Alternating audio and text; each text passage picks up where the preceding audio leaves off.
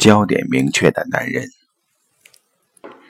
如果传统所说的感性不足以描写女人的混沌，则男人是理性的，恐怕也是种误会。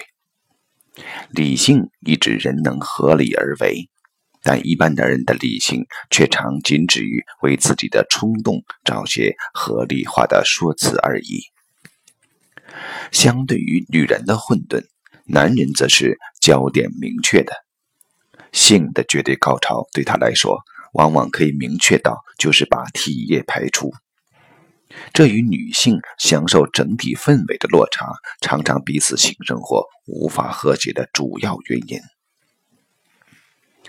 焦点明确，从战争到事业，男人都因此而显现了相较于女人的优势。感情追求上，也比女人不拖泥带水，较能只见新人笑，不闻旧人哭。严格地说，男人的薄幸与多情，其实正是他人格基座的一体两面。也就是这样，男人可以猎艳，因为打猎射击正是从照门准星到目标物形成一直线的运动。这正合于男人焦点集中的口味。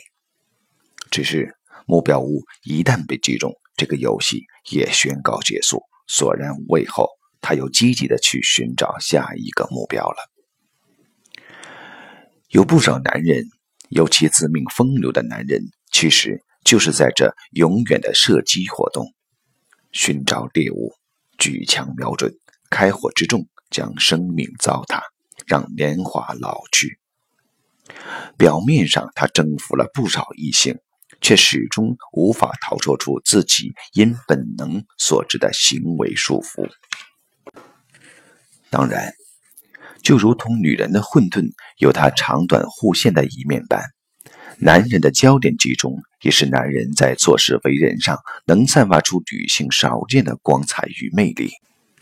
不过，要能真正才华横溢、风流倜傥，就还需他对事物充满真正的兴趣与热情。而男人是风流或下流，则取决于是否能将对象内化成自己生命的一部分。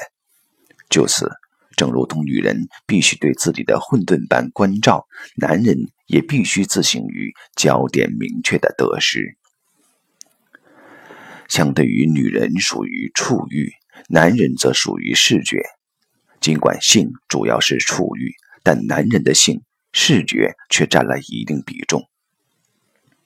视觉是人类感官中最可被明晰描述者，也是所有感官中带有一定主导性者，有关它的论述最多，看来与人的关系最深，但事实也最犹疑。视觉上的美丑一般并不会如触味嗅乃至听觉上的好恶让人如许应拒。男人在各方面都有视觉的特质，他的视觉清晰，目标明确，而清晰就因视觉世界上有明确的观察者与被观察者之分。以此，所谓焦点明确，从另一方面来说，即代表着主客分离。男人之所以善于说理，往往就源于这种事不关己，而也就因主客分离，男人在抛弃对象时也能狼心如铁。当内心不安时，女人往往唠叨，男人往往雄辩。唠叨是沉浸在自己感觉中，雄辩是以说服对方来肯定自己。两者看来虽有高下之别，但其实只不过是混沌处语与焦点视觉的差别，与生命问题之解决却同样都是无能为力的。